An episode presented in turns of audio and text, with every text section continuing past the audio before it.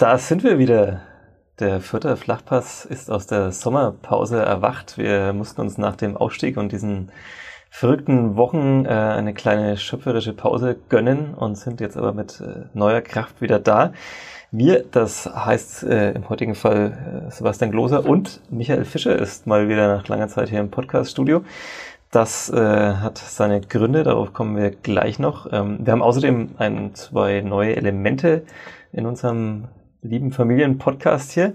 Und ähm, wir haben heute noch keinen Sponsor. Ähm, da laufen noch die Verhandlungen. Man kennt das ja jetzt, ne? Sommerpause, heiße Phase, da laufen überall Verhandlungen. Und äh, so ist es auch bei unserem Sponsor. Aber wir sind zuversichtlich, dass es die Sparkasse Fürth uns auch äh, in der Bundesliga gewogen bleibt und wir sie dann äh, demnächst hier entsprechend auch wieder ankündigen können. Ja, ähm, es liegt eine Woche Trainingslager zurück. Äh, darüber wollen wir natürlich vor allem reden und über die Vorbereitung im Allgemeinen ähm, mit Michael, der im Trainingslager war. Ähm, zunächst hören wir bei unseren beliebten Jingle und die Stimme von Thomas Korell. Wir wollen ja nicht zu viel Neues hier an dieser Stelle machen, sonst ähm, ja, sind die treuen ZuhörerInnen äh, gleich völlig verwirrt. Thomas Korell und dann geht's hier los beim Vierter Flachpass. Vierter Flachpass, der Kleeblatt-Podcast von nordbayern.de. Ihr hört den Vierter Flachpass, den Kleeblatt-Podcast von nordbayern.de. Mein Name ist Sebastian Gloser und mit mir ist jetzt hier Michael Fischer. Hallo Michael. Hallo Sebastian. Nach langer Zeit mal wieder. Ähm, das ist sehr schön. Äh, für die, die es noch nicht da draußen mitbekommen haben, du äh, hast quasi das Kleeblatt übernommen, die Berichterstattung, federführend ähm, und wirst sie jetzt auf ihrem Weg durch die Bundesliga begleiten. Ähm, und du warst im Trainingslager, du warst in Österreich. Hast es dir gut gehen? Braun bist du geworden? Oder lag das schon an den Wochen davor? Äh, beides. Ich war natürlich schon äh, im Ende Juni, Anfang Juli in Österreich, erst in Südtirol, dann weiter noch in Italien im Urlaub und dann zwei Wochen hier, ein bisschen Vorbereitung mit der Spielvereinigung und dann wieder nach Österreich, wo es auch sehr warm war, vor allem auf dem Gipfel oben. Da können wir ja später noch dazu kommen. Und natürlich, ich habe mitgezählt, während du jetzt hier anmoderiert hast, das waren 15 Ems. Wir haben ja hier auch Hörerinnen und Hörer, die sehr allergisch auf Ems reagieren. Das Stark. waren genau 15. Wir sind ja hier quasi auch die Taktik-Nerds die Statistik können wir jetzt gleich einfließen lassen. 15 bis zum ersten Wort, das der Gast bekommt. Super, oder? Ja. Äh, letztes Jahr war ich noch bei 20 ungefähr. Ja, du, du besserst dich, du bist auch in der Vorbereitung. Du musst in jeder Einheit an das Maximum gehen, wie ja, Stefan. Leitl immer betont. Ich muss mehr Pressing-Momente aus M äh, ausüben. Genau. war schon wieder eins. Ich gehe ins Gegenpressing und äh, störe dich jetzt bei jedem M. Ja, so. ja, sehr gut. Äh, wir haben auch, äh, auch sehr beliebte aus der vergangenen Saison, leider dann nicht mehr besonders lange äh, hier fortgeführt, die Kleeblatt-Spardose die ist auch wieder da. Ich habe mir immerhin schon mal zwei zwei Euro Stücke mitgenommen hier ins Studio, äh, falls mir ein, zwei Phrasen rausrutschen. Oder ich zahle halt dann für 50 Amps kann ich vielleicht auch zwei Euro zahlen. Oder wir machen für jedes M1, dann ist es vielleicht ein bisschen höherer Ansporn, diese Ms rauszuwerfen. bin ich erstens arm und zwar schon bereits beim Saisonstart und äh, ja, wir müssen uns auch unbedingt dann sehr bald darauf einigen, wo dieses Geld dann hingespendet wird, dass wir in dieser Dose sammeln. Das haben wir letztes Jahr auch nicht hinbekommen bis zum Ende. Es ist aber noch viel Geld offenbar drin. Ja, ist, äh, Moment, ich äh, raschel mal etwas. Also es ist, äh, wir haben es ja die ersten Wochen relativ konsequent durchgezogen und dann wurden wir ich weiß nicht, entweder durch Corona oder durch, äh, durch die Erfolge der Spielvereinigung, irgendwie hat uns die, ist die Klippert Sparlose ein bisschen in Vergessenheit geraten. Naja, das soll uns diese Saison nicht mehr passieren.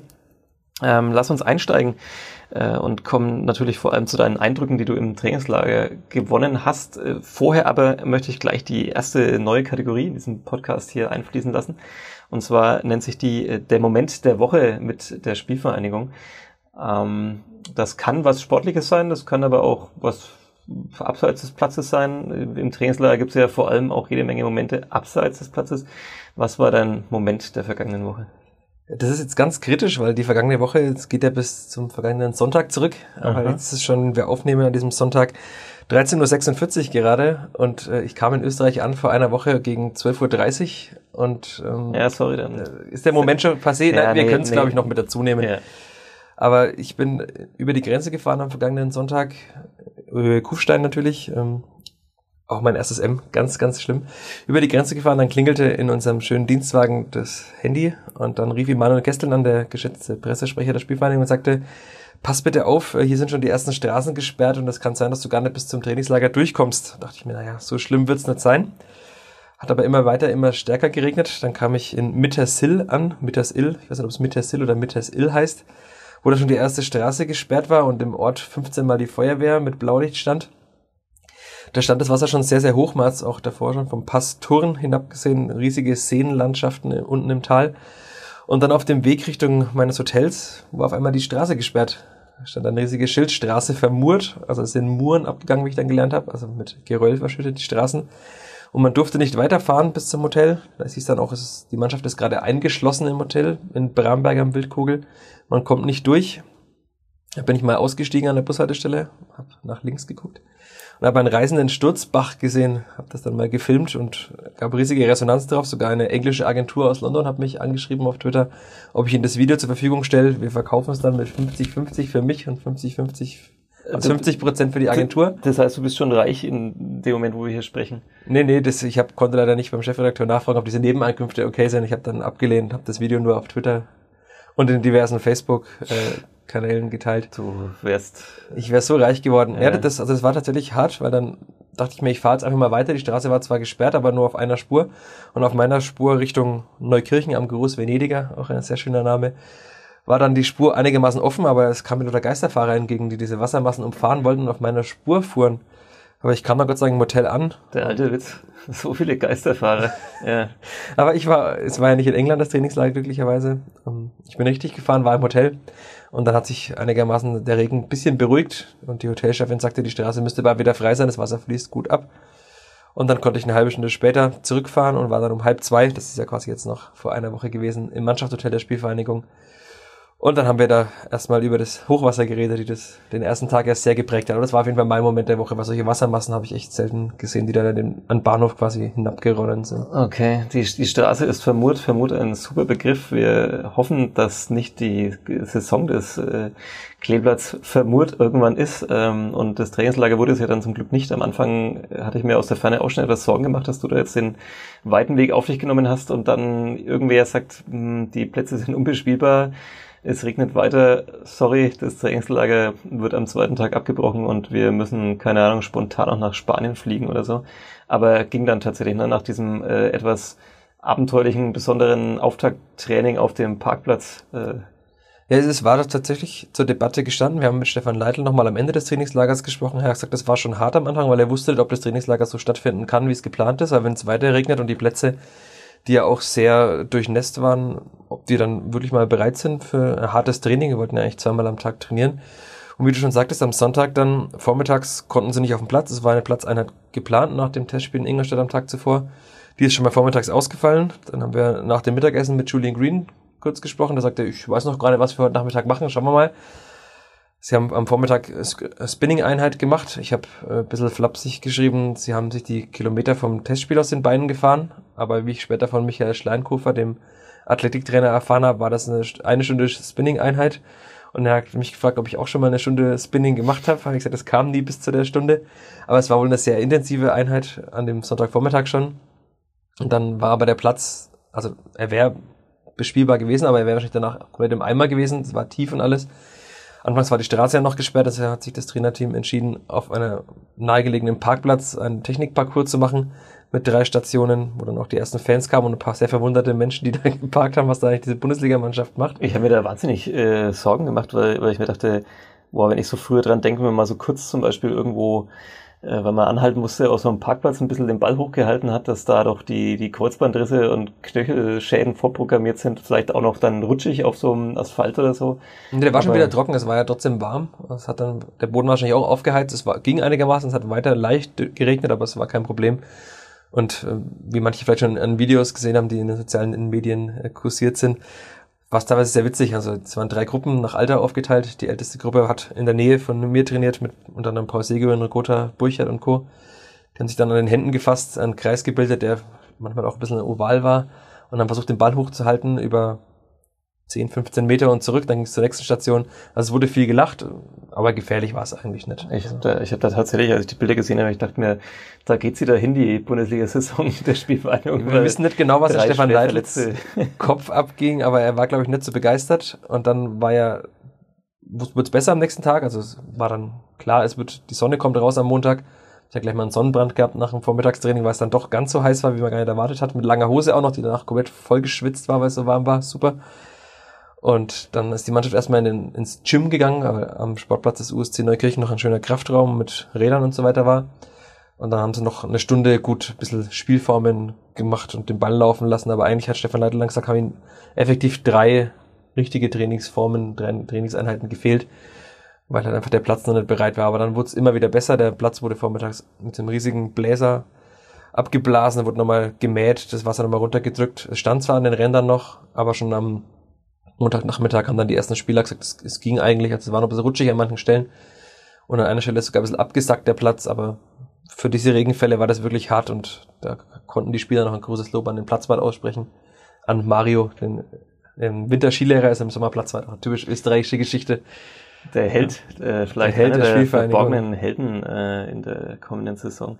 Äh, ja, wenn du sagst, äh, drei, drei richtige Einheiten sind da sozusagen weggefallen, da mag jetzt der eine oder die andere sich denken, ja, Mai, äh, drei Einheiten bei so vielen, die es in einer Saison gibt, aber gerade so in der Vorbereitung ist da, glaube ich, wirklich ja alles so durchgetaktet und ähm, da kommt es dann wirklich darauf an, dass, dass jede Sache, die man trainieren will, sei es vielleicht irgendwie ein Verschieben in der Abwehr oder Angriffsformation, ähm, dass das natürlich so und so oft wiederholt werden soll und eingeübt werden soll und natürlich auch mit den Neuzugängen. Ähm, und da ist natürlich dann drei Einheiten, die wegfallen, vielleicht schon äh, ja auch nicht, nicht so wenig.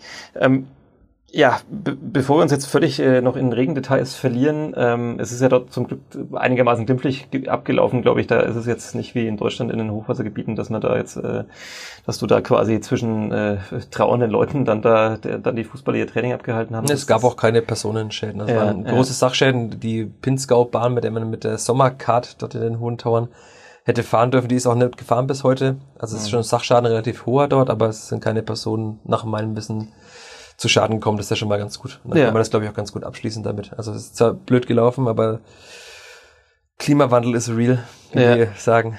Ja. Ja, auch wenn es vielleicht manche noch nicht glauben wollen. Ähm, ja, lass uns allgemein über, über deine Eindrücke bei dem Trainingslager sprechen ähm, und natürlich auch ein bisschen über die Testspiele, wobei ich da fast sagen würde, da machen wir vielleicht nächste Woche, gehen wir nochmal ausführlicher darauf ein, auf die einzelnen Auftritte und wie sich die so, wie sich da die Mannschaft entwickelt hat im Laufe der Zeit. Ähm, wir werden später auch noch hier im Podcast, äh, wenn es dann hoffentlich technisch klappt, äh, Stefan Leitl hören, den du äh, nach dem 2 zu 2 gegen die TSG Hoffenheim äh, interviewt hast, kurz. Ähm, den werden wir dann auch noch hören hier. Äh, wie ist denn zunächst mal so dein, dein Gesamteindruck ähm, von der Mannschaft und vor allem Hast du ein bisschen gespürt, hat man es geschafft, diese Stimmung, der, diese Euphorie nach dem Ausstieg auch rüber zu retten? Also ist die noch zu spüren? Ist da richtig bei allen noch dieser Spaß da? Also bei denen natürlich, die dabei waren auch vor allem. Oder ist sowas bei all diesen Profis schon wieder vergessen nach, nach ein paar Wochen Pause? Nee, es war wirklich augenscheinlich und man konnte das in jeder Sekunde hören und sehen wie diese Spieler, die letztes Jahr den Aufstieg geschafft haben, die auch vorangegangen sind auf dem Platz, wie Branimir Gotha oder Paul Seguin, wie die wirklich diese Freude verkörpert haben in jeder Sekunde. Also Gotha hat in jedem Training seine Hose erstmal hochgekrempelt und dann seine Mannschaft angefeuert, hatte im internen Testspiel am Mittwoch den Schiedsrichter nach zwei Sekunden schon angepöbelt, als würde es um Bundesliga-Punkte gehen. Also der arme österreichische Drittligaschiedsrichter hat sich dann mit Rigoda gleich mal angelegt. Also das war wirklich zu spüren, auch Paul Seguin, der haben wir dann am Donnerstag mit ihm gesprochen oder Freitag, am Ende der Woche immer noch richtig, ähm, es war zu, zu merken in jeder Sekunde, wie er brennt dazu, dafür in der Bundesliga zu spielen. Also die Mannschaft hat was Großes geschafft, hat zwar einige Stützen verloren der vergangenen Saison, aber es war wirklich zu sehen, wie diese Spiele auch immer wieder den Rest gepusht haben. Also mit lautstarken Kommandos. Branimir Gotha hat selbst bei kleinen Trainingsspielen Dixon Abiyama angefeuert, das soll mehr auf den Torwart drauf rennen. Und dann haben wir auch die Spieler darauf angesprochen, dass sie so lautstark waren. Und dann haben sie gesagt, es geht darum, die Spieler, auch die neuen Spieler daran zu gewöhnen, dass man in jeder Einheit ans Maximum gehen muss oder über die Grenzen sogar hinaus, weil das in der Bundesliga auch in jedem Spiel gefragt sein wird. Und das haben sie halt versucht. Auch der Stefan Leitl hat mehrmals die Spieler auch mal etwas härter angefasst verbal, aber er hat gesagt, das muss man muss einfach in die Köpfe rein, dass man wirklich dass man keine Sekunde nachlässt und jede Einheit nutzt, um besser zu werden, weil sonst hat man keine Chance in der Bundesliga. Mhm. Das äh, glaube ich, äh, oder war für mich auch ähm, mal vor ein paar Jahren beeindruckend zu sehen, als ich so den, den Profisport dann, dann näher gekommen bin. Man denkt ja immer so ein bisschen bei all den Verletzungsthemen, die man auch so hört, eigentlich muss man sich doch ein bisschen zurückhalten im Training, ähm, um dann fit zu sein in den Spielen, aber man hört das immer wieder, wenn nicht diese, dieser Geist sozusagen geformt wird im Training, äh, da auch voll reinzugehen. Klar, man zieht vielleicht dann äh, in einer oder anderen Situation nicht voll durch, wie man es dann im Spiel machen würde, aber, aber dass man wirklich auch dieses, dieses Anlaufen, diesen, diesen Druck, dieses ähm, Verbale auch, wie du, wie du es gerade beschrieben hast, ähm, dass das da sein muss, sonst, ähm, sonst kann man das dann auch in den Spielen nicht abrufen und dann ist diese, diese Gemeinschaft nicht da. Ne? Ne, ich habe auch ähm, mit Michael Schleinkofer, dem Athletiktrainer, gesprochen, eine Geschichte geschrieben, die im Print in den Vierter Nachrichten erschienen ist im Lokalsport und jetzt auch online schon steht, also alle, die sie noch lesen wollen. Sehr interessant, sehr netter Mensch, sehr interessanter Mensch, auch mit vielen Talenten. Athletiktrainer, der auch in einer Jazzband spielt. Also lohnt sich zu lesen und der hat eben auch gesagt, ähm, die, haben, die Spieler tragen alle Brustgurte und der Puls wird gemessen und er hat gemeint, es geht auch darum, die Spieler immer wieder in diesen roten Bereich, der eigentlich schon kritisch ist, hineinzubringen und dann halt, wenn sie das, wenn sie darüber hinausgegangen sind, dann wieder lockerere Einheiten einzustreuen, indem man nicht so viel Gas gibt, indem man halt mal mehr Technik macht. Aber man muss ja die, auch den Körper dazu bringen, dass er immer neue Reize ähm, spürt und so wird es eben periodisiert. Und die wissen schon gut, was sie machen. Also das sind halt studierte Sportwissenschaftler wie Michael Schleinkofer und auch Stefan Leitl und das Trainerteam die haben schon den Plan, da wird jetzt kein Spieler umklappen auf dem Platz. Mhm. Ja, die Bundesliga wird dann natürlich auch körperlich nochmal eine andere Herausforderung. Also es ist vor allem wahrscheinlich schnellerer Fußball, der da gespielt wird. Jetzt kann man natürlich Schnelligkeit immer nur so bedingt trainieren. Also da ist natürlich auch viel, geht es um, was man so generell mitbringt äh, und, und Talent. Äh, Ausdauer kann man vielleicht ein bisschen leichter trainieren als diese Grundschnelligkeit. Aber ähm, wird natürlich spannend. Äh, in der zweiten Liga in der vergangenen Saison hatte man das Gefühl, dass, dass, dass ja, die Spielvereinigung erstens körperlich sehr fit war, weil sie ja auch gerade am Ende raus dann oft nochmal äh, Spiele entweder gedreht haben oder, oder aufgeholt haben und, und, und auch so sehr schnelle Spieler in ihren Reihen haben. Aber natürlich interessant, ob dieser Effekt sozusagen, den man da gesehen hat, dann so ein bisschen verpufft in der Bundesliga, mhm. weil dann, dann doch da auch alle nochmal schneller sind äh, und, und körperlich fitter ähm, und das halt eben dann doch noch der, der ja, Qualitätsunterschied war zur zweiten Liga. Ähm, vielleicht in, in zwei, drei Sätzen, wie ist so dein Gesamteindruck nach, nach dieser Trainingslagerwoche und auch dem, was du schon davor gesehen hast? Ähm, ist die Mannschaft schon annähernd bereit? Also wir haben Saisonstart ist äh, in der Liga dann am 14. August, davor aber schon das Pokalspiel, wo man natürlich auch schon bereit sein muss. Ähm, wie ist so dein Gesamteindruck von der Mannschaft? Also der, wenn man es in einem Wort sagt, gut. Also es ist noch nicht sehr gut, aber es ist, ist gut. Stefan Leitl hat auch gesagt, er ist, er ist zufrieden mit der Vorbereitung, auch wenn ihm diese drei Einheiten fehlen. Es war wirklich, das war sehr, sehr auffällig, haben wir uns auch die drei Journalisten, die dabei waren, der Kollege Linke vom Kicker und Nico Gele von der Bild, immer wieder unterhalten. Das war so intensiv, also wirklich in jeder Einheit, das waren keine Einheiten von eineinhalb Stunden oder so, sondern mal nur 60 oder 70 Minuten. Aber da ging es wirklich richtig zur Sache in jeder Einheit, auch bei den Spielformen, richtig gutes Tempo drin, die Spielverlagerungen. Das war wirklich sehr, sehr intensiv. Haben doch alle Spieler betont, wie hart das einfach ist. Also die sind auf jeden Fall bereit und man muss auch sagen, dass diese, diese Spieler, die letztes Jahr tragende Rollen eingenommen haben, wie Paul Seguin, Brani Miragota, die sind auch bereit, in der Bundesliga zu führen. Das haben sie geäußert, das haben sie gezeigt, in den Testspielen gezeigt. Und man muss halt jetzt sehen, wie die Mannschaft äh, sich ähm, zusammensetzt zum ersten Spieltag hin. Ähm, die Neuzugänge haben auch alle offen drüber geredet, sind teilweise halt noch nicht ganz so weit körperlich. Also Adrian Fein zum Beispiel hat ja, Im letzten Jahr zehn Spiele, glaube ich, nur gemacht, davon vier nur vom Beginn. Hat Stefan Leitl auch gesagt, das ist halt fast ein Jahr, das einem jungen Spieler fehlt, wenn er so wenig spielt. Stattdessen Max Christiansen, wo alle dachten, er kommt aus der dritten Liga, das wird ein Sprung in die Bundesliga. Der hat halt zwei Jahre lang Stamm in der dritten Liga gespielt. Lieblingswort Stefan Leitl, Spielfitness, also wir vorhin über Fitness geredet haben, gibt auch eine Spielfitness, also man muss halt in irgendeiner Form auch diese Handlungsschnelligkeit, alles was man auf dem Platz braucht, auch drinnen haben. Bei Adrian Fein war in jeder Sekunde zu sehen, dass er ein sehr, sehr guter Fußballer ist, aber manchmal kam er auch im Training noch ein bisschen zu spät oder hat im Kopf vielleicht diese Millisekunde zu lange gebraucht. Aber also gestern im Testspiel, die erste Elf, die da gespielt hat, da würde ich sagen, die haben gegen Hoffenheim 2 zu 2 gespielt am Ende, aber die könnte auch gegen Stuttgart mithalten, wenn man jetzt die Beine ein bisschen frischer sind, aber klar, es, Stuttgart ist wahrscheinlich nicht der Gradmesser, diese Mannschaft, die letztes Jahr fast in der Europapokal gekommen wäre und mit diesen vielen Top-Talenten, aber gegen Bielefeld am zweiten Spieltag die haben jetzt auch 5 zu 2 gegen Stuttgart verloren. Also, da mache ich mir jetzt keine Sorgen, dass die Mannschaft konkurrenzfähig in der Bundesliga ist. Und es sind ja noch zwei Wochen Vorbereitung bis zum Pokal plus nochmal eine mehr bis zum Bundesliga-Start. Das klang doch vor einem Jahr noch ganz anders bei Michael Fischer. Aber lassen wir dieses äh, Thema. Wir haben nie vor Beginn der Saison gesprochen. ja, es war dann kurz nach Saisonstart, aber wie gesagt, sparen wir dieses äh, düstere Kapitel in deiner Prognosegeschichte aus. Äh, mit Prognosen verschone ich dich zumindest heute auch noch. Äh, wir werden nicht heute drüber reden, ähm, wo das Kleeblatt landen könnte in der Saison. Ähm, das heben wir uns noch auf und äh, wir werden auch noch nicht über Gewinner und Verlierer der Vorbereitung sprechen, weil ähm, die Vorbereitung dauert es gibt ja, auch keine Verlierer. Ja, natürlich, ähm, natürlich, natürlich. Ähm, du hast die Neuzugänge angesprochen, über die sollte man natürlich schon äh, noch ein bisschen reden, äh, auch wenn wir das natürlich dann vielleicht auch im Laufe der Saison noch ausführlicher tun werden, wenn man ein bisschen merkt, wer ist jetzt vielleicht wirklich eine Hilfe, wer ist noch hinten dran. Ähm, so generell die Personalpolitik, ähm, Glaubst du, das passt jetzt alles oder hast du so beim, beim Zuschauen, beim Trainieren, bei den Spielen dir gedacht, na, auf der Position, das ist noch eine Baustelle, da bräuchte es noch wen, muss man noch wen holen. Ähm, eine neue Verpflichtung natürlich auch leider gleich äh, drei Tage später oder zwei Tage später direkt wieder ausgefallen und wird länger ausfallen. Ähm, muss man da nochmal agieren? Wie schätzt du so die Neuzugänge ein? Also in den ersten Testspielen hat Stefan Leitl nach jedem Abpfiff immer wieder betont, es ist nicht optimal, wie wir in der Abwehr spielen, sagt er ja immer wieder. Also ich paraphrasiere aber ungefähr. Es ist nicht optimal, weil Hans Sapai zum Beispiel hat immer Innenverteidiger gespielt. Man hat Paul Jäckel verloren und Maggi Maffrey verloren.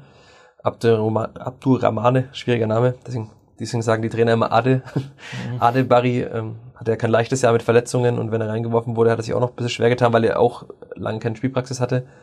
Und jetzt hat man aber ja Justin Hochmeier verpflichtet, Gideon Jung verpflichtet, der ein bisschen Trainingsrückstand hatte, aber jetzt auch voll durchgezogen hat im Trainingslager ab dem, nach dem Testspiel dann auch. Und also die Innenverteidigung ist gut, hat gute Fortschritte gemacht, ähm, war gestern auch sehr stabil, also außer bei den beiden Gegentoren, aber die können halt passieren gegen eine Mannschaft wie Hoffenheim. Und es ist, äh, Rashid Asusi sucht immer noch natürlich, wenn sich noch eine Option auftut für die Innenverteidigung, nimmt man die gerne. Man braucht ja wahrscheinlich auch ein bisschen mehr an Personal, weil falls mal einer ausfällt und so weiter, wird ja auch eine intensive Saison. Und was halt immer noch fehlt, ist die linke Verteidigerposition, also das Erbe von David Raum.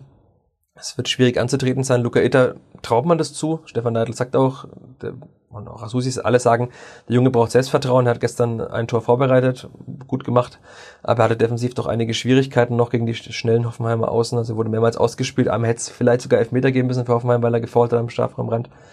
Aber das, die Linksverteidigerposition ist halt eine der schwierigsten in Deutschland, also das äh, auf der Welt ähm, zu finden. In Deutschland, David Raum war vielleicht einer der besten, man wird ja vielleicht in ein, zwei Jahren sehen, aber auch der Beste vielleicht ist und in der Nationalmannschaft sogar spielt.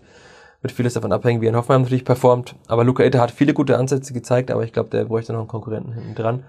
Weil der junge Elias Kratzer, der aus der U23 kommt, dann schon nochmal ein bisschen abgefallen ist ähm, und jetzt auch im Trainingslager dann verletzt abgereist ist. Ja, das, das ist ja auch, glaube ich, ein bisschen vielleicht das Problem auf der Position, gerade weil, weil David Raum auch so, ja, wie soll ich sagen, einzigartig ist, ist vielleicht ein bisschen hochgestochendes Wort, aber, aber so vom, vom Typ her, auch von der Körperlichkeit, die er hatte, ähm, diese andere, diese Schnelligkeit, also ich glaube, es ist natürlich auch wahnsinnig schwer, wenn man jetzt dauernd darauf wartet, dass quasi ein neuer David Raum dann da kommt, sondern man muss halt gucken, äh, schafft man es, das Personal, das da ist, äh, in dem Fall Locator vor allem dann, ähm, der hat vielleicht ein bisschen auch noch andere Qualitäten. Also klar muss er die, die Anforderungen dieser Position irgendwie hinbekommen, aber ähm, spielt vielleicht ein bisschen anders. Also ich fand ihn in der vergangenen Saison, wenn er gespielt hat, bisschen so verhaltener als, als David Raum, ähm, äh, körperlich eben auch ein bisschen anderer Typ. Ähm, da muss man, glaube ich, dann einfach wirklich gucken, was sind seine Stärken, wie kann man seine Schwächen vielleicht am besten verstecken. Und man darf halt nicht dauernd ihn dann an David Raum messen und dauernd erwarten, dass das jetzt eins zu eins äh, der Ersatz ist, sondern muss sich da vielleicht ein bisschen frei machen davon. Außer man findet eben zufällig noch einen, einen David Raum 2. Äh, er wird schwierig zu finden, aber also von 36 Erst- und Zweitligisten suchen wahrscheinlich 30 einen Spieler wie David Raum, außer die wirklich die obersten sechs der ersten Liga. Das ist so ein Spieler, kannst du dir nicht sofort backen, der ist ja in Fürth auch über Jahre gewachsen und ich erinnere mich vor einem, also vor knapp einem Jahr nach dem Geisterderby in Nürnberg, als David Raum das Siegtor geschossen hat, äh, wurde Stefan Leitl auch gefragt in der Pressekonferenz, ja, Maxi Witte geht jetzt ja und Raum ist es wirklich so gut als linker Verteidiger und hat Stefan Neidl ganz, das war im Juni, glaube ich, letzten Jahres, hat er gesagt, wir trauen ihm das zu und wir unterstützen ihn auf diesem Weg. Und dann hat er diese Entwicklung genommen, die er niemand erwartet hat, außer vielleicht Stefan Neidl und Rashida Susi, die in ihm schon immer Potenzial gesehen Raum haben. Vielleicht. ja, David Raum wahrscheinlich selber auch, er ist ja auch selbstbewusst natürlich. Aber es hat ja niemand erwartet, dass der so explodiert. Und alle dachten, Wittig ist weg, das wird die schwierigste Position, ihn, ihn zu ersetzen. Und jetzt hat man ein Upgrade gehabt und jetzt Luca Itter. Natürlich sehr bitter, weil wie du sagtest, immer wieder gemessen wird an David Raum. Nur im vierten Spiel mit diesen hochstehenden Außenverteidigern, die immer wieder sich offensiv einschalten müssen, da ist natürlich die Position eine sehr wichtige und da, da muss er natürlich auch sich noch mehr einschalten, aber er hat es gestern immer wieder gemacht. Ich fand in den ersten Spielen, Testspielen war er defensiv stabil, sehr stabil. Gestern hat man dann gesehen, dass es Unterschied ist, gegen Bayern Amateure Würzburg oder Ingolstadt zu spielen und dann halt gegen Bundesligaspieler aus Hoffenheim. Da hat er noch einige Probleme gehabt. Dafür war er gestern offensiv besser, er ist hinterlaufen, hat Bälle in die Mitte gebracht und so weiter. Also ich glaube schon, dass das was Gutes wird bei ihm. Aber mhm. an Konkurrenz schadet natürlich nie auf einer Position. Ja. Machen wir vielleicht noch kurz die anderen Neuzugänge durch. Äh, Max Christiansen, ähm, hast du schon gesagt, der, der hat viel gespielt, zwar in einer ganz anderen Liga, aber, aber das kann ihm trotzdem helfen. Der ist, der ist eingespielt. Ähm. Genau, also wir haben mit ihm auch lange gesprochen im Trainingslager. Er war ja schon mal mit Ingolstadt in der Bundesliga, ähm, hat dann auch bei Olympia 2016 gespielt. Also er hat nicht viele Spiele gemacht, er war dabei hat das silberne Lorbeerblatt bekommen nach der ähm, Silbermedaille. Und er hat dann auch gesagt, er, er war halt schon zu weit, aber er war damals halt 19 in der Bundesliga und dann ist er nach Bielefeld gegangen. Das war schwierig, hat nicht geklappt. Und dann ist er ganz bewusst diesen Schritt gegangen nach hinten in die dritte Liga. Er sagt, es war ein Rückschritt, sagt er auch ganz offen. Aber er wollte diesen Rückschritt eben gehen, wenn man sagt, um Anlauf zu nehmen. Also er hat halt dann, er wollte spielen, hatte diesen Zwei-Jahres-Plan. Er, er, wollte sich für, für Fürth, äh, genau, er hat gewartet, bis die Spielvereinigung aufsteigt. Nee. Also er, hat in, er wollte in Mannheim, hat gesagt, erfolgreich sein, wollte viel spielen, wollte auch in seinen jungen Jahren schon führen, eine Mannschaft. Das hat er gemacht. Und jetzt hat Stefan Leitl ihn nach Fürth geholt.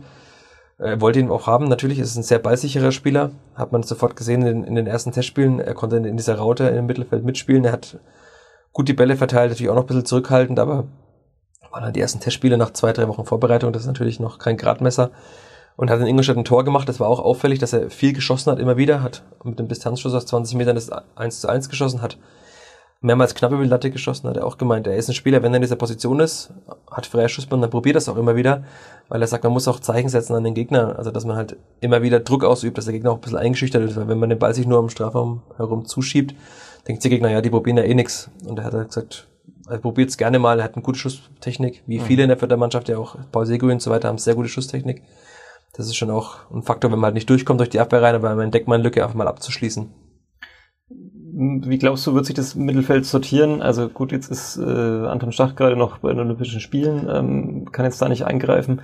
Ähm, hast schon gesagt, äh, Hans-Nuno Saber hat jetzt in der Innenverteidigung ausgeholfen, ähm, bis da auch noch die Konkurrenz fit wurde sozusagen oder überhaupt verpflichtet war. Ähm, wie glaubst du, wird sich sortieren? Paul Siguin jetzt zum Beispiel auch ein Kandidat, der eigentlich mal auf der Sechs gespielt hat, ja. dann letzte Saison auf, äh, auf Außen sozusagen in der, in der Raute, ähm, da vielleicht auch ein bisschen mehr Torgefahr ausstrahlen konnte. Gleichzeitig manchmal ist er dann doch auch in der Saisonendphase auch wieder auf die Sechs beordert worden, wo es auch wieder sehr gut aussah. Wie glaubst du, wird sich da sortieren? Wer, wer hat da die Nase vorne? Also es hängt davon natürlich ab, ähm, in welchem System, System die Spielvereinigung spielen will. Stefan Leitl hat auch mit, in der Endphase im Ingolstadt-Testspiel mit zwei Sechsern gespielt.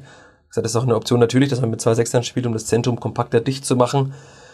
Oder ob sie mit der Raute spielen, dann hat man natürlich diese vier Positionen, haben wir mit 4-2-3-1 in Ingolstadt gespielt, dann hätte man zwar auch vier Mittelfeldpositionen, aber natürlich mehr, also die stehen anders auf dem Feld. Ähm, aber wenn wir jetzt mal davon ausgehen, dass sie in, diesem, in dieser Raute spielen, kann ich mir sehr, sehr gut vorstellen, dass am ersten Spieltag tatsächlich, ähm, oder auch in Babelsberg ein Pokalspiel, äh, wahrscheinlich außer die deutsche Olympiamannschaft scheidet tatsächlich aus. Äh, und Anderstach kommt früh zurück, aber dass auf der 6 Hans Sapai spielt. Also er war wirklich in dieser Vorbereitung, wenn wir Gewinner küren würden, würde ich ihn nennen zum Gewinner. Also wirklich körperlich nochmal Fortschritte gemacht, Selbstbewusstsein, spielerisch auch gute Fortschritte, Zweikampf stark ohne Ende, er hat wirklich gefühlt keinen Zweikampf verloren in den Testspielen immer.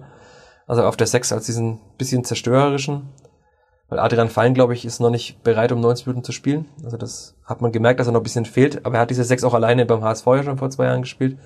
Aber das kann natürlich auch sein, dass die mal dann tauschen. Ich denke, dass äh, in der auf den Achterpositionen, diese beiden Halbpositionen in der Raute, eher nach außen hin, Paul Seguin und Max Christiansen spielen werden. Mhm. Und auf der 10 dann Julian Green hat einen Testspiel gemacht. Und Julian Green ist auch einer dieser Spieler, die wirklich äh, vorangehen und diese pure Lust am Fußballspielen verkörpert haben. Er hat im Testspiel, im internen Testspiel am Mittwoch drei Tore geschossen. Sehr torgefährlich war er letzten Saison ja auch schon. Und ich glaube im Mittelfeld aus Sapai oder dann Fein, ähm, Seguin, Christiansen und Green auf der 10, das ist schon ein gutes Bundesliga-Niveau. Und man muss halt dann sehen, wer dann reinrückt, ob dann tatsächlich jetzt mal Anton Stach dann auf die Sechs rückt, ähm, ob dann Christiansen vorne spielt oder ob dann auch mal Seguin mit Stach auf der Acht spielt, ob acht, äh, ob Fein auf die Acht rückt und Stach auf die Sechs. Also es gibt so viele Möglichkeiten, weil diese Spieler ja auch auf Sechs und Acht beide spielen können. Ich glaube, das ist spielerisches Mittelfeld ein sehr hohes Niveau da. Wer anfangs noch ein bisschen abgefallen ist, fand ich Nils Seufert. Der hat sich jetzt aber im Trainingslager sehr gut reingekämpft, war bei den, an den letzten Tagen bei den Sprintwerten, wo hat er vieles von der Look bekommen von Stefan Leitl. Er war sehr schnell, hat dann nach gefühlt 400 Sprints noch sehr platziert abgeschlossen, also sehr gute Schusstechnik auch. War Stefan Leitl dann auch sehr zufrieden mit ihm. Der kann natürlich auch auf der 8 spielen im Mittelfeld. Also es gibt schon viel. Und wen wir jetzt gar nicht noch hatten im Mittelfeld war Timothy Tillmann, dem man auch zutraut, diese 10 von Sebastian Ernst zu übernehmen.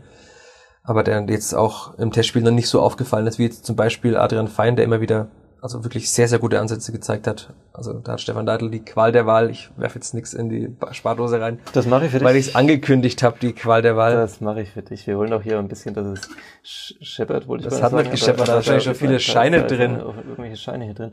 Ähm, ja, das klingt spannend. Auf jeden Fall würde ich schon sagen, was du da, da schilderst, weil da jetzt auch die meiste Bewegung eigentlich so ein bisschen drin ist und natürlich auch ja, sagen wir mal, am, am meisten Variationsmöglichkeiten da sind. Also ich denke mal, in der Abwehr, klar, kann man auch mit drei oder mit fünf äh, Leuten oder mit vier sozusagen arbeiten, ähm, aber ja, Innenverteidigung ist dann halt erstmal Innenverteidigung ähm, und da ist der Auftrag relativ klar, aber im Mittelfeld wird dann schon spannend, ob ähm, ja generell, ob man eben dem bewährten System jetzt vertraut oder ob man halt sagt, okay, ähm, in der zweiten Liga ging das vielleicht, dass man so meistens das durchgezogen hat, ähm, oder muss man in der Bundesliga dann auch variabler werden, weil der Gegner einen halt vielleicht noch besser scoutet, ähm, noch besser weiß, was da kommt und muss den allein schon dann rein von der Formation her dann vor mehr Aufgaben stellen? Ähm, oder macht man es nur mal vielleicht auch, äh, um zu verwirren, die ersten fünf Minuten mhm. und geht dann wieder ins, ins bewährte System zurück? Ähm, jetzt haben wir die, die, die Abwehr und das Mittelfeld durch. Ähm, ja, die Abwehr noch nicht ganz. Wir wollten noch über, über Neuzugänge sprechen. Justin ja, Huckmer und Gideon Jung haben wir jetzt vergessen. Wenn ich da reingerätschen darf mit einer bewährten mhm. Anton Stach-Gerätsche. Ähm, Gideon Jung hat ja schwierige Zeit beim HSV am Ende gehabt, hat nicht mehr viel gespielt, wurde da echt zum Sündenbock ähm, erklärt von vielen Fans, auch als er nach Fürth kam, das war unter aller Sau, wie er da beschimpft wurde, als ob jetzt das irgendwie der schlechteste Spieler aller Zeiten nach Fürth wechselt. Es hieß immer Glückwunsch, ihr kriegt den schlechtesten Spieler aller Zeiten.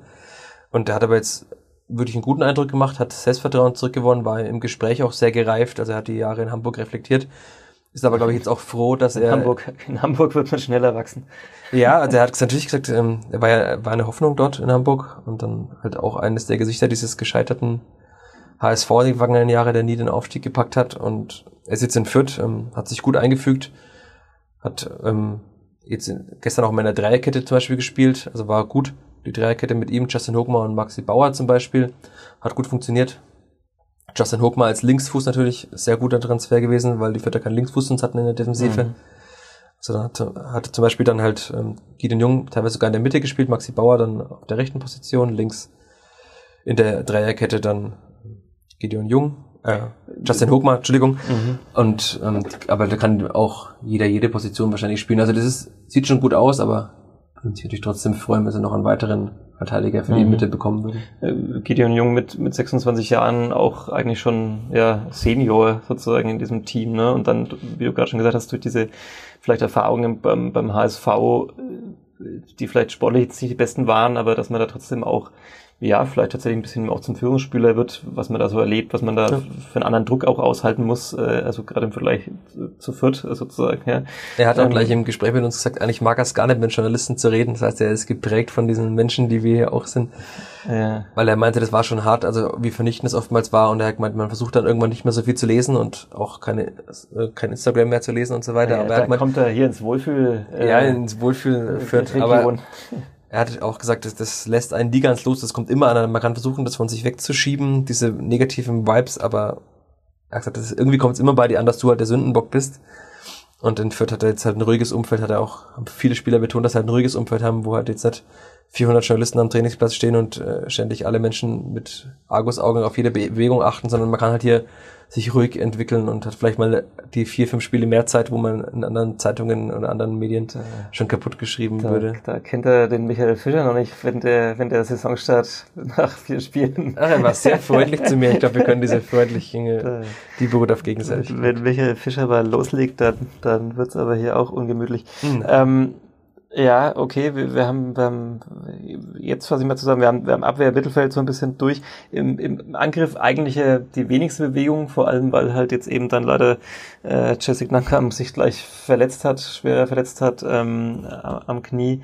Äh, das heißt, da ist ja jetzt im Prinzip aktuell nur das schon bisher vorhandene Personal sozusagen da.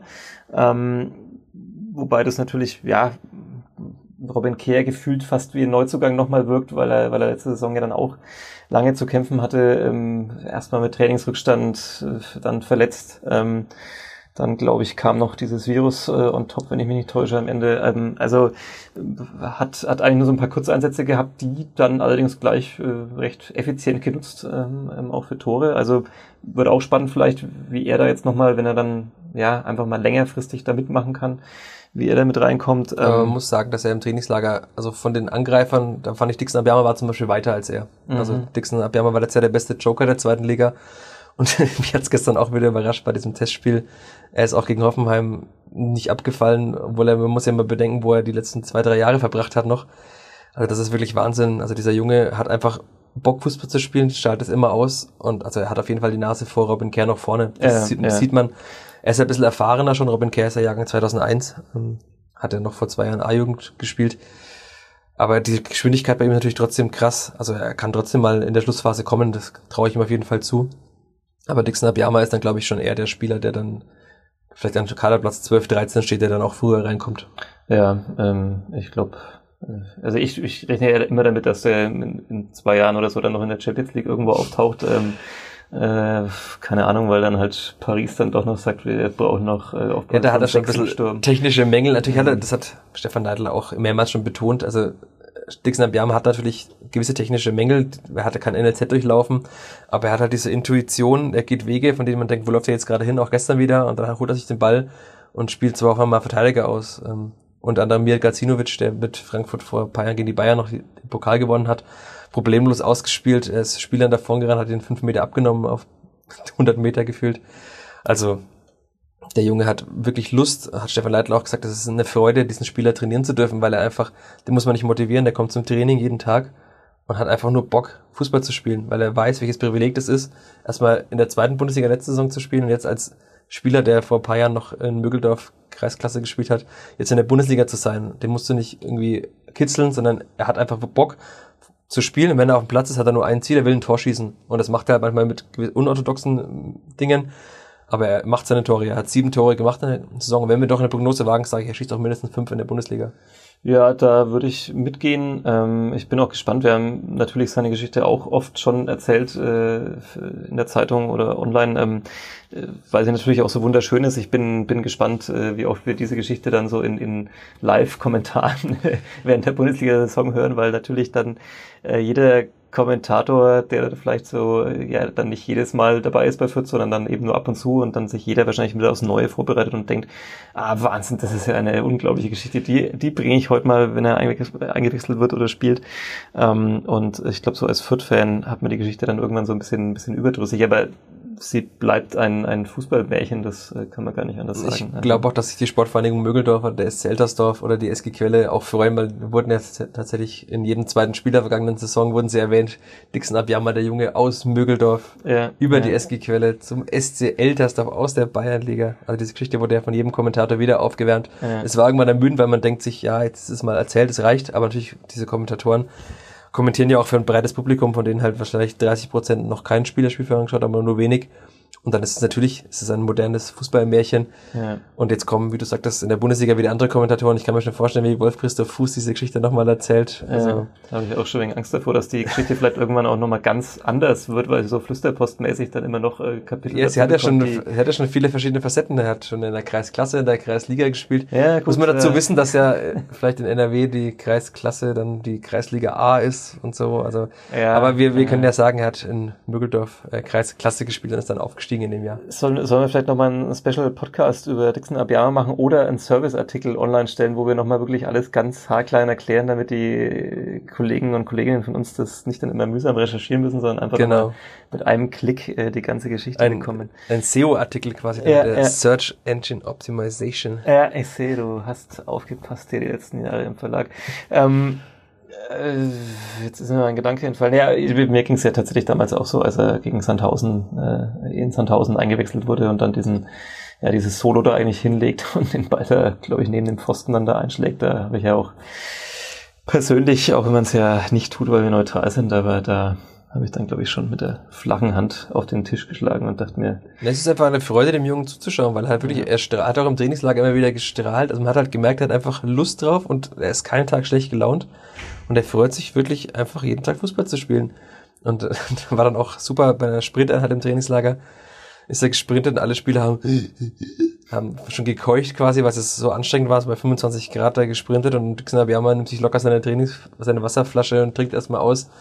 Und dann sagt auch, glaube Paul Seguin sagt, ach Dixon, du läufst nochmal die ganzen Parcours jetzt nochmal durch und er lacht einfach und also er ist halt in dieser Mannschaft wirklich ein, ein wichtiger Teil. Also die wissen natürlich auch, was sie an ihm haben, dass sie dann Spieler einwechseln können, der einfach halt dann reinkommt und gefühlt oh, was immer ein Tor macht oder gegnerische Verteidigung für große Probleme stellt. Und halt mit dieser Schnelligkeit kann er auch in der Bundesliga brillieren. Also ich habe mir letztens schon mal ausgemalt, wenn Mats Hummels, der ist auch schon ein bisschen älter, dann einmal falsch steht und dann ins Laufduell gegen Dixon Abiyama geschickt wird. Ich glaube, da hat er nicht viel Chancen gegen den Dixon. Nee, Äh, da sehe ich entweder die rote Karte vorprogrammiert für Mats Hummels oder ähm, Also natürlich ist es, äh, die Spieler antizipieren natürlich auch anders, die stellen halt einfach ihren Körper rein, dann kommt er am Ende prallt er vielleicht ab.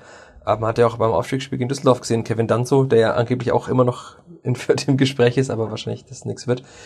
Der war ist ja auch ein ziemlicher Büffel und Dixon Abiyama war jetzt nicht, ist nicht der Inbegriff eines Büffels, aber hat halt einfach den Körper reingestellt und ihn einfach zur Seite- geschoben, dachte ich, du geh mal aus dem Weg, ich bin ja auf dem Weg zum Aufstieg.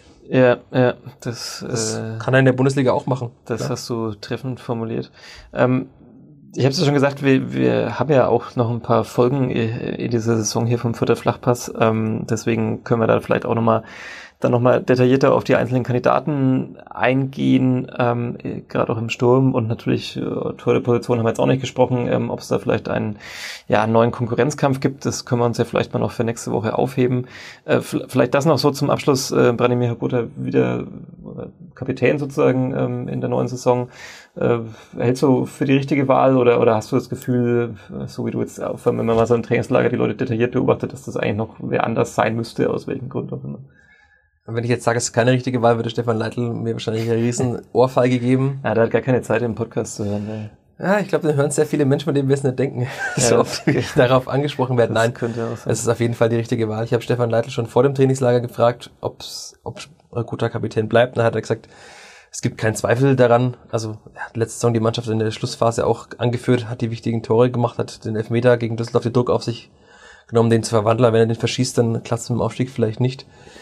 Und äh, Dixon, äh, Dixon, ja, sag ich, Branimir Gotha sagte dann auch, als er den Vertrag in Fürth verlängert hat um drei Jahre und dieses Zeichen auch gesetzt hat, war für ihn auch klar, ähm, er wird Kapitän bleiben. Das hat Stefan ihm ganz klar auch gesagt.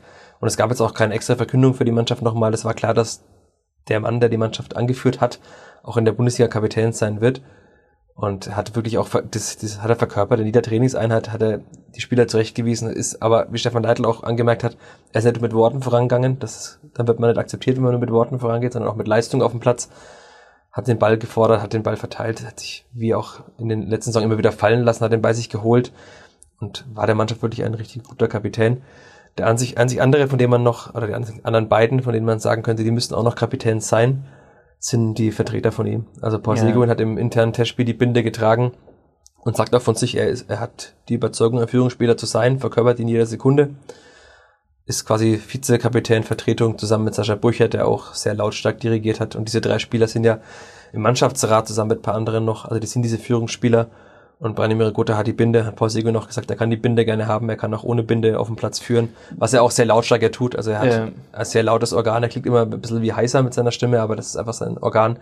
Er hat auch bei den Testspielen schon wieder geführt. Also diese, das ist halt eine Achse, wie Stefan Leitl betont, du hast ja dem Tor Burchert, Leitl, äh, Leitl im Mittelfeld, ja, früher mal Seguin im Mittelfeld, Leitl außen quasi, ähm, und Gotha vorne hat man quasi eine Achse durchs Spiel einmal durch an Führungsspielern. Und wer dann die Binde hat, ist eigentlich egal, aber Rother sagt schon, das macht ihn sehr stolz, zur Platzwahl zu gehen in der Bundesliga und die Mannschaft anzuführen. Er sagt ja auch, das hat er nicht erwartet, als er vor zwei Jahren nach Fürth kam. Mhm.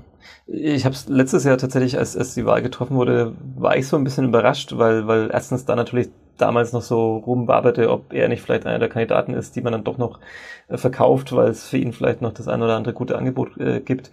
Ähm, und, und das andere war, dass, dass ich manchmal so vorher so ein bisschen das Gefühl hatte, dass ich nicht so immer Fan von seiner Körpersprache war. Jetzt ist natürlich Körpersprache auch mal so ein, ja, irgendwie sowas Deutsches gefühlt, ähm, äh, Stichwort äh, Mesut Özil in der, in der Nationalmannschaft oder so, wo man dann immer ähm, davon, also so von Körpersprache so viel, so viel ja, interpretiert dadurch, ähm, aber trotzdem, ich dachte mir manchmal so, okay, wenn es mal nicht so läuft, hatte ich immer so das Gefühl, er ist vielleicht relativ schnell mal so ein bisschen ja, ja, pissig und, und, und hat vielleicht nicht das, was, das, was es dann braucht, aber ähm, hat mich definitiv auch eines Besseren belehrt in der vergangenen Saison, fand auch, dass, also natürlich hat er seine Spiele, wo man dann immer gesagt hat, er hatte da hundertprozentige Chance, die muss er machen, aber ich meine, Chancen ist, Chancenauswertung ist jetzt erstmal nichts, was mit Führungsrolle zu tun hat, sondern das ist halt ein bisschen manchmal auch Spielglück und, und sonst was. Ähm, ja, zur Chancenverwertung muss man ja auch sagen, er war trotzdem einer der besten Torjäger der zweiten absolut. Liga. Also, und wenn er die Tore alle macht, dann wird er wahrscheinlich Torschützenkönig, aber man sieht ja, wo der Torschützenkönig hin ist. Serdar Dusun ist aus der zweiten Liga weg. Also wenn er halt 25 Tore macht und als Kapitän vorangeht, dann spielt er auch nimmer in Fürth. Also ja. das muss man auch sehen. Und er hat auch natürlich viele wichtige Tore trotzdem gemacht. Er hat ja. halt vor allem diese einfachen Dinger manchmal nicht gemacht. Und dann halt Tore wie auch gegen Sandhausen in der letzten Saison. Ja. Was war das? 30. Spieltag rum, wo er quasi auch den Weg mit zum Aufstieg geebnet hat, mit diesem Wahnsinns-Tor da kurz vor Schluss, wenn er den Ball in den Winkel haut. Ja. Da haben wir auch mit ihm drüber gesprochen, ähm, zu sagen, er hat oftmals Aktionen, da denkt man sich, oh, so wird er schon wieder, dann schießt wieder daneben. Und dann schießt er halt viermal daneben, sagt er. Aber eigentlich muss es halt nur einmal klappen, weil wenn du den Ball einmal reinhaust, dann reicht es halt. Und er hat ja trotzdem seine, was waren es, also ich habe die genaue Zahl immer dem, ja. im Kopf, aber er hat auf jeden Fall sehr viele Tore trotzdem gemacht. Ähm, Sprich mich nicht auf Zahlen an. Äh. Ja, wir, das liegt ja schon so lange zurück, ist ja immer noch ein bisschen Sommerpause, die kann man uns dann drauf schaffen für unseren ja. Live-Kommentar oder wir hören es dann am ersten Spieltag bei Sky, wie viele Tore er letzte Saison gemacht hat. Er hat auf jeden Fall viele, viele wichtige Tore gemacht, ist da vorangegangen, deswegen ist er ganz klar der richtige Kapitän. Ja, und ich glaube eben, äh, das, das wollte ich an der, der Stelle da eben dann noch einfügen, dass letztes Jahr, letzte Saison haben wir ein Interview geführt mit, mit Mergin Maffrey, wo es auch darum ging, so, ja, quasi so der, der Älteste im Team und, und, und auch ein Lautsprecher und, und warum er vielleicht nicht Kapitän ist. Und hat er gesagt, so, er ist eigentlich eh so eine natürliche Führungspersönlichkeit. Wenn er die, die, die Binde auch noch hätte, dann wäre das vielleicht schon ein bisschen zu viel des Guten. Und ich glaube, das ist ein bisschen ähnlich wie, wie mit Paul Seguin. Ich, ich glaube, der, der führt diese Mannschaft eh und strukturiert sie im Mittelfeld, der, der braucht diese Binde nicht zusätzlich. Dann wäre vielleicht auch zu viel, ich nenne es mal Macht oder zu, zu viel verbale Macht irgendwie konzentriert in einer Person, sondern ich glaube auch tatsächlich, dass es, dass es gut ist, das so ein bisschen zu verteilen ähm, und vielleicht natürlich auch letzte Saison nochmal so ein Zeichen zu setzen, also bei Branimir Hegoda, dass man ihn haben will, dass man ihn, dass man ihm vertraut, dass man sagt, äh, du musst hier bleiben und jetzt natürlich auch äh, weiter für die Zukunft irgendwie sagt so, ähm, ja, war jetzt nicht die eine schöne Saison, sondern das ist weiter ein Führungsspieler und, und ähm, der ist, der ist, der ist laut, der ist wichtig und er geht eben mit Leistung voran. Ähm, das muss man auch einfach mal sagen. Das er hat ja auch selbst gesagt, er musste diese Rolle natürlich schon ein bisschen reinwachsen, weil er war in der Jugend mal Kapitän, aber dann war er ja in, Gladbach und Frankfurt als sehr junger Spieler, da wird man nicht sofort Kapitän als 20-Jähriger, der aus Schweden kommt, das ist auch klar. Aber er ist halt gereift, auch menschlich gereift, in Fürth auch nochmal gereift jetzt. Stefan Leitl hält sehr viel von ihm, die beiden haben ein super Verhältnis. Hat auch im Trainingslager erzählt, er wird bald Vater, Gotha. 12. Oktober ist ähm, Geburtstermin anvisiert und hat gesagt, er hat dann auch Stefan Leitl einfach mal gefragt, was man als Vater alles so machen muss. Also dann sieht man ja schon, dass die beiden ein sehr gutes Verhältnis haben und dass Stefan Leitl halt enorm viel von ihm hält. Und natürlich hat er ihn wahrscheinlich auch einfach ein bisschen immer wieder pushen müssen, in diese Rolle auch einzuwachsen, das ist ja ganz normal. Ich glaube, ich werde mit Stefan Leitl demnächst auch mal drüber reden, der da noch mehr. Ihr macht halt einen, einen Baby-Podcast. Wir können einen Baby-Podcast machen, wobei er da ja schon deutlich, äh, schon, schon das lange ja, Aber Tipps kann er dir bestimmt auch geben, die er leitet. Ja, wahrscheinlich.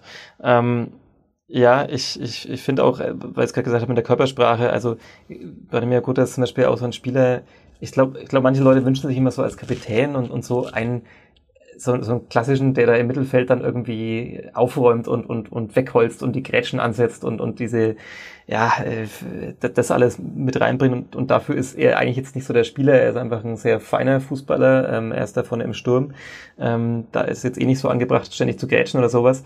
Und deswegen ist das, glaube ich, manchmal dann so ein bisschen irritierend erstmal, wenn man, wenn man dann so jemanden als die Führungsperson äh, sieht, aber ich glaube auch, ähm, dass die letzte Saison das wirklich absolut äh, bewiesen hat, dass er da, da richtig ist.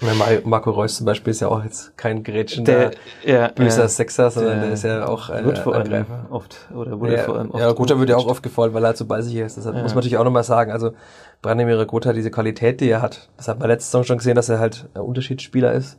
Und jetzt auch gestern wieder. Ey, für Unterschiedsspieler. Ja, das ist, das ist kein, ich, da, da zahle ich nicht. Ich, das ich, kannst du reinwerfen. Ja, das werfe ich rein, weil Unterschiedsspieler, das ist für mich ja der, der, der allerschlimmste Fußballbegriff aus der Fußball. Ja, dann sage ich eben einen Spieler, der den Unterschied machen kann. Ja, das, das ja, aber also das, das ist okay, das akzeptiere ich noch, äh, wobei ich die zwei Euro schon eingeworfen habe, aber, aber ich finde ja immer, ähm, dass, dass das äh, so bizarr ist, weil ich meine, äh, letztendlich braucht man ja elf Spieler, die den Unterschied ausmachen können, sonst ähm, ja, man kann aber auch halt äh, zehn haben, die das Spiel ausgeglichen gestalten und einer den Unterschied ausmacht. Ja, ja, ja. Also das ist Definitionssache, ja. aber klar. Ähm, ja. Man hat gestern wirklich gemerkt, diese Ballkontrolle, die er hat, wie ballsicher er war, auch vor dem, es gibt ja auch einen Highlight-Clip schon im Internet, wer das Spiel nicht gesehen hat gestern. Aber dieser Ball von Paul Seguin vor dem 2 zu 2, also die Verlagerung ist schon wirklich Bundesliga-Reihe von Paul Seguin über 50 Meter hinweg genau in den Fuß von Regota. Regota nimmt den an wie mit einem Magneten verarbeitet ihn perfekt, schickt Luca Elter in den Lauf und dann fällt das 2 zu 2 durch Herbert Nielsen. Also diese Spieler haben halt einfach eine unglaubliche Qualität. Die waren für die zweite Liga am Ende dann halt fast schon zu gut, wenn sie ihre besten Tage haben. Und sie blühen halt unter Stefan Leitl einfach alle auf. Aber das ist auf jeden Fall, diese Spieler tragen die Mannschaft auch in der Bundesliga. Das hat man in jeder Sekunde gesehen und das wird auch so sein. Es sind auch un unumstrittene Stammspieler natürlich. Ja, spannend wird's halt, wie sie reagieren und, und wie sie vielleicht damit umgehen, wenn es dann eben doch äh, nicht so läuft, wie man sich's wünscht. Also wenn dann doch vielleicht mal ein paar Rückschläge kommen, ob man das dann wie sie es ja immer alle dann vornehmen, äh, gerade als Underdog sozusagen in dieser ersten Bundesliga, dass man dann sagt, ja, das war abzusehen, das kann passieren, das ist alles okay, das haben wir einkalkuliert.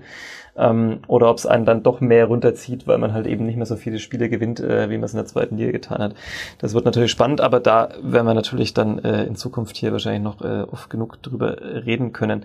Ja, ich würde sagen, wir haben eh schon gefühlt wahnsinnig lange geredet. 51 Minuten. Ach du. Hier. Ja. Ich habe ja schon, ich höre wieder die Stimmen, die sagen, eine halbe Stunde Podcast reicht mir, weil die höre ich auf dem Weg in die Arbeit. Ja, aber jetzt haben wir ja auch eine lange Pause gehabt, das heißt, äh, viele haben vielleicht Nachholbedarf und Natürlich. können sich den Podcast dann in zwei, drei Häppchen auch aufteilen.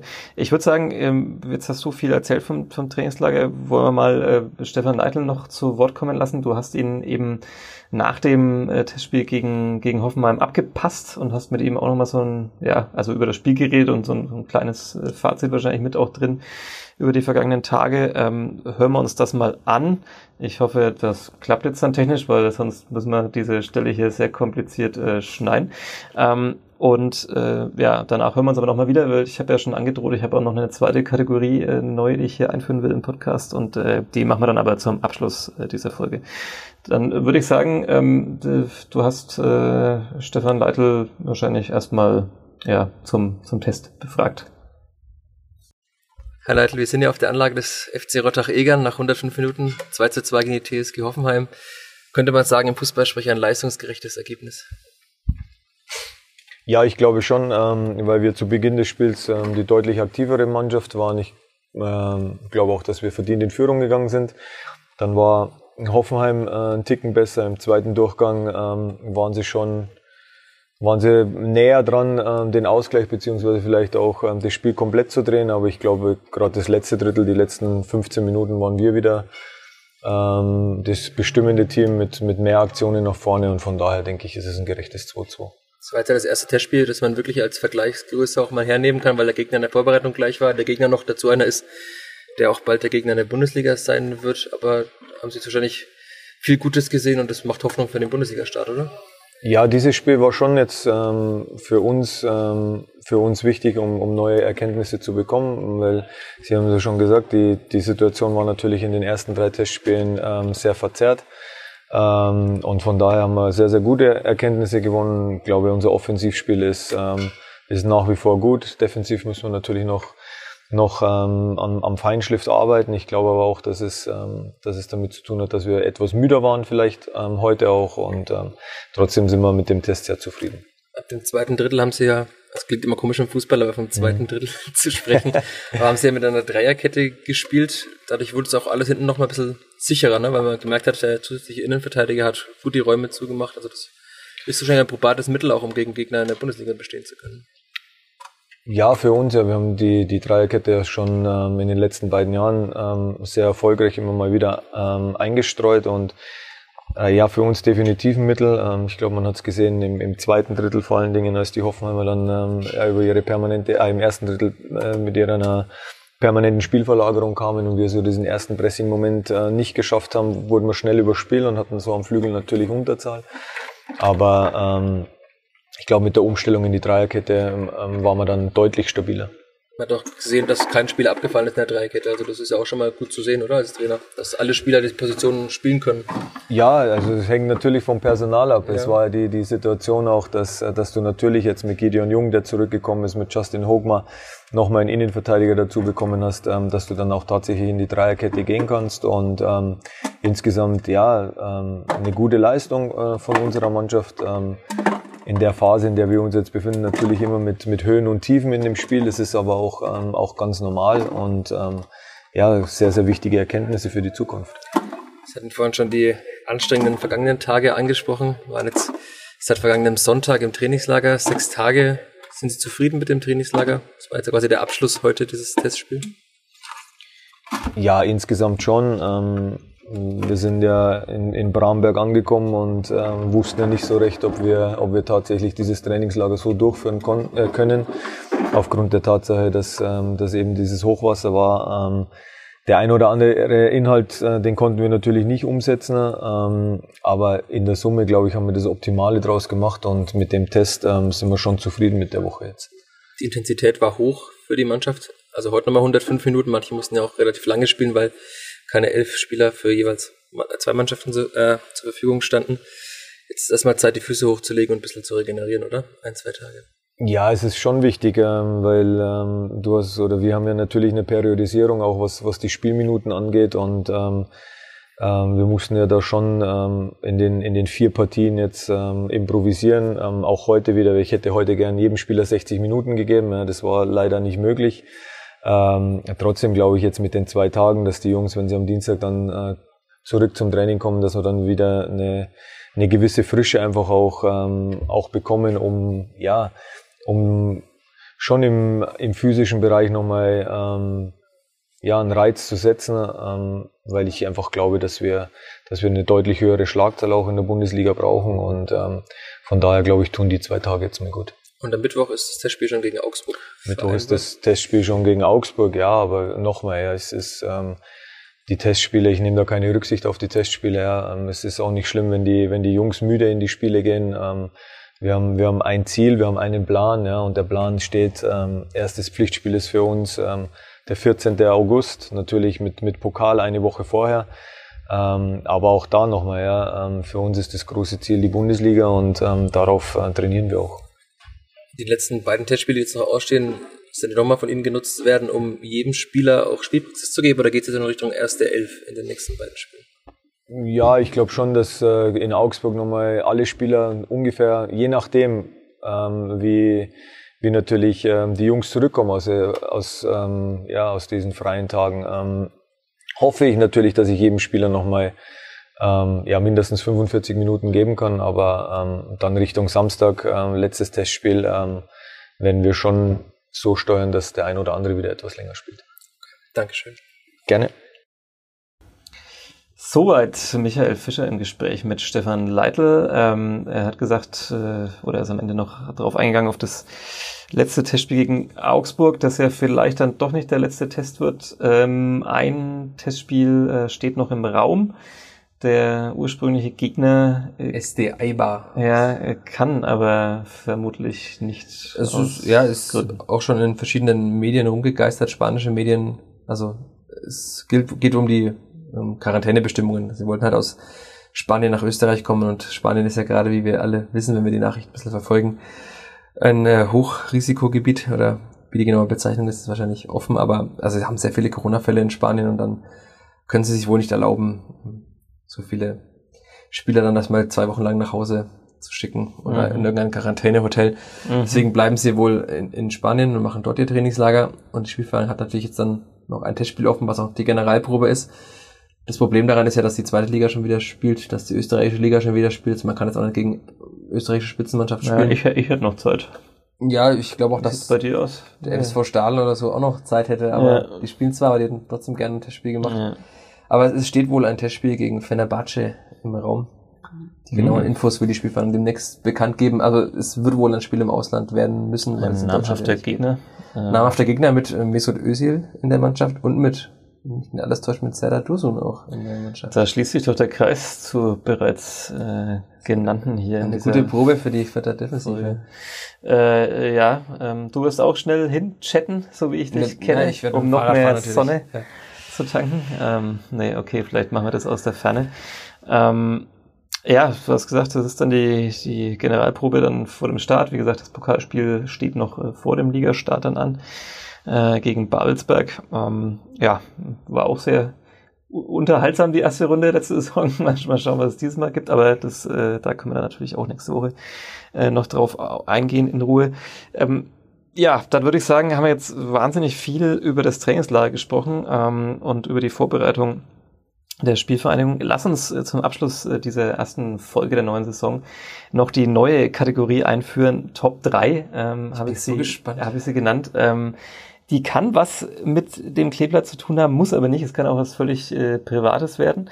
Ähm, heute ist es eine Mischung geworden. Und zwar äh, hätte ich gern von dir deine Top 3 Auswärtserlebnisse mit dem Kleeblatt. Äh, können besondere Spiele sein, kann besondere Vorkommnisse auf dem Weg zu diesen Spielen sein, drumherum. Ähm, äh, ja, du hast ja schon ein paar Auswärtsfahrten mit der Spielvereinigung erlebt. Äh, fangen wir mit der Top 3 an. Was jetzt auf jeden Fall rein muss, was auch noch so frisch ist, die Erinnerung, ist die Anreise zum Testspiel am Sonntag, also gestern, wir nehmen ja am Samstag, wir nehmen Sonntag auf, von äh, Österreich nach Rottach-Egern zum Testspiel.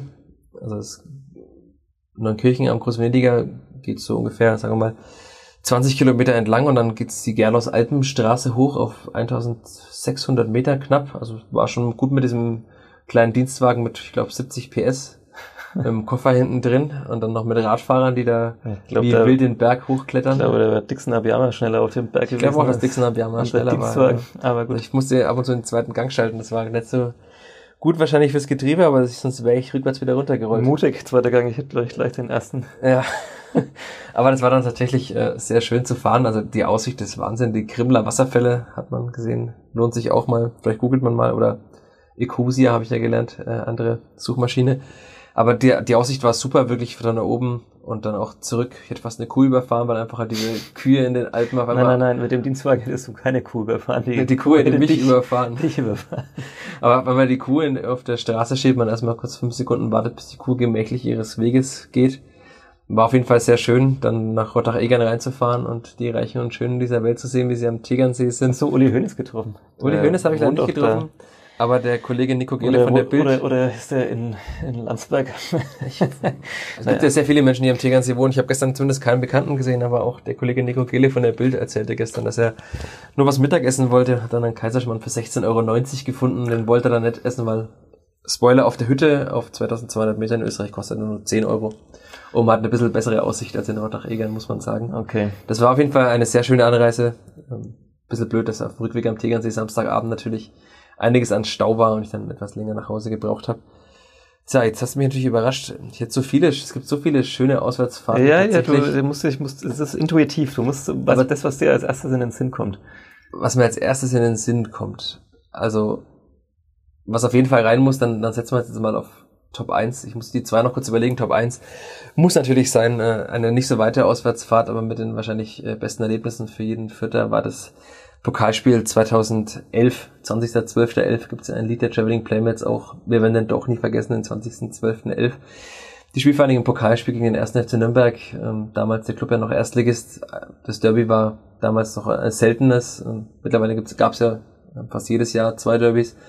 Edgar Pripp das Tor und Spielverein dann den Club aus dem Pokal geworfen und es war ja schon auch was, was Rückenwind gegeben hat, haben damals alle betont auf dem Weg in die erste Bundesliga zum ersten Aufstieg Das war weniger die Fahrt an sich, weil die ist mit der U-Bahn jetzt über den U-Bahnhof Messe jetzt nicht so schön und auch der Weg da hinten entlang über die große Straße. Mit der U-Bahn schon wieder mutig. ja, wird schwierig anders hinzukommen als Max-Morlock-Stadion. Aber das war auf jeden Fall von den Erlebnissen im Stadion, von dem Spiel, was das für den Verein auch bedeutet hat, dieser erste Derby-Sieg, was das für alle Menschen in Fürth bedeutet hat. Und gesagt, das war halt wegbereitend für den Bundesliga-Aufstieg mit. Und jetzt müssen wir natürlich noch eine Top 2 küren, was nicht ganz so toll ist wie mhm. Kühe auf der Straße und der Derby-Sieg in Nürnberg. Ich, ich, ich, ja, ich gebe dir ein paar Sekunden zum Nachdenken, wenn du die brauchst. Oder, ja, oder hast du schon? Na, das, gib mir die paar Sekunden. Ja, okay. Während du nachdenkst, äh, sag ich an der Stelle schon mal, weil sonst vergesse ich das dann gleich wieder, äh, natürlich darauf hinweisen, dass man unbedingt gerne Mitglied in unserer Facebook-Gruppe ähm, für der Flachpass werden kann und da natürlich auch gerne immer sein sogenannten Senf zu jeder Folge abgeben kann. Ähm, natürlich gerne auch mal Anregungen, wen wir vielleicht mal hier einladen sollten. Ist natürlich wegen Corona immer noch etwas immer schwierig, alles umzusetzen, aber natürlich gerne Vorschläge, was wir da machen können. Ähm, den Podcast kann man natürlich auf allen gegen Podcast-Plattformen äh, sich runterladen oder anhören und streamen. Ähm, natürlich auch auf nordbayern.de logischerweise. Ähm, das sei an dieser Stelle mal erwähnt. Und äh, ihr dürft auch gerne in der Gruppe Vorschläge machen, wohin wir dieses Geld, das wir in dieser Kleeblatt-Spardose jetzt hoffentlich dann zahlreich sammeln in dieser Saison, äh, wo wir es denn hinspenden, da haben wir auch immer noch äh, ja, uns nicht darauf geeinigt, was wir machen. Es soll natürlich für einen guten Zweck sein, ähm, aber wenn ihr auch da Vorschläge habt, weil es eine schöne Aktion gibt, die vielleicht äh, irgendeinen sozialen Aspekt mit dem Fußball kombiniert, dann äh, könnt ihr das da auch gerne kundtun.